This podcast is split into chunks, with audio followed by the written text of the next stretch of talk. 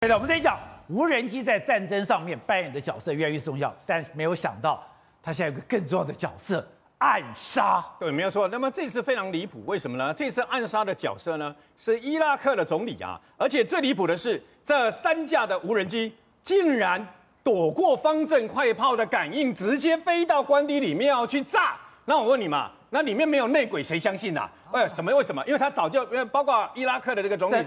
这是总理官邸，对，总统总总理的官邸啊，被炸，你知道吗？而且后来发现，那么这三架的这个无人机是从附近的一个桥的旁边呢起飞的。然后这些无人机是什么？不是我们所知道的那种大型无人机，不是，不是，它就是我们惯常看到的四个螺旋桨的那种比较大的规模的那个那个无人机啊。它还载了一个土制的相关，里面放炸弹，里面放炸药、炸一个弹的这个无人机，就是无人机到的时候就是一个那么所谓的小型的自杀无人机啊。然后呢，就可以把这个炸弹呢，那么放下来以后引起爆炸，还是会炸死人的。可是问题是，那么这三架的无人机，事实上呢，嗯，那个总理的办，那个总理的官邸旁边呢，其实有方阵快炮，就你来的时候可以把你打掉嘛。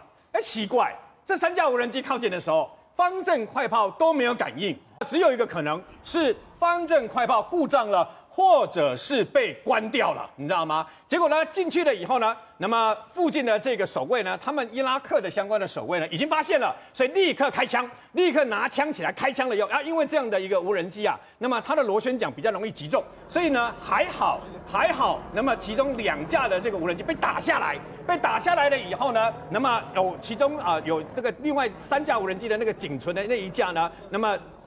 直接在官邸上面爆炸，我们刚刚看到的，哎，那个爆炸威力其实不小，哎，为什么？你如果看这画面，它有空中直升机的巡逻，它有地面部队的巡逻，无人机还进得去？对，你要知道，那个单单一架哦，一架的爆炸威力不小，为什么呢？外面的这个货车、卡车呢之外呢，包括啊旁边的这个等于说东西被炸掉，连里面的墙壁都炸出了一道的裂缝。所以显然它的爆炸力威力不小啊。不过，那么他们的总理啊，我告诉呵呵，你就对了。那么听到了爆炸声音呢，在躲的过程当中，左手受了一点伤了。然后有九位的这个安全随护呢受伤了。所以呢，包括车子啊炸坏了啦，旁边的这个建筑物呢门窗被炸坏了，但所幸逃过一劫啊。那么他之所以被这个等于说啊无人机炸的原因呢，那就是这这这是保明了，就是一个政治暗杀工作嘛，政治暗杀事情嘛。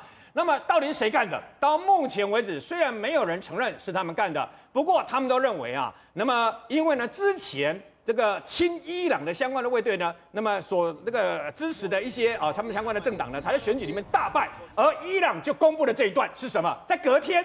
这个爆炸案发生的隔天，伊朗就公布了他们所研发出来的长程的自杀无人机啊，这个自杀无人机事实上是跟美国呛声了，为什么呢？号称啊可以射程直接到两千公里外，然后直接就像一个飞弹一样把你给炸掉，而且他们还公布说他啊在飞了一千四百多公里了以后呢，真的命中目标了，怎么那么巧？所以他们怀疑其实这个暗杀活动幕后支持者根本就是伊朗。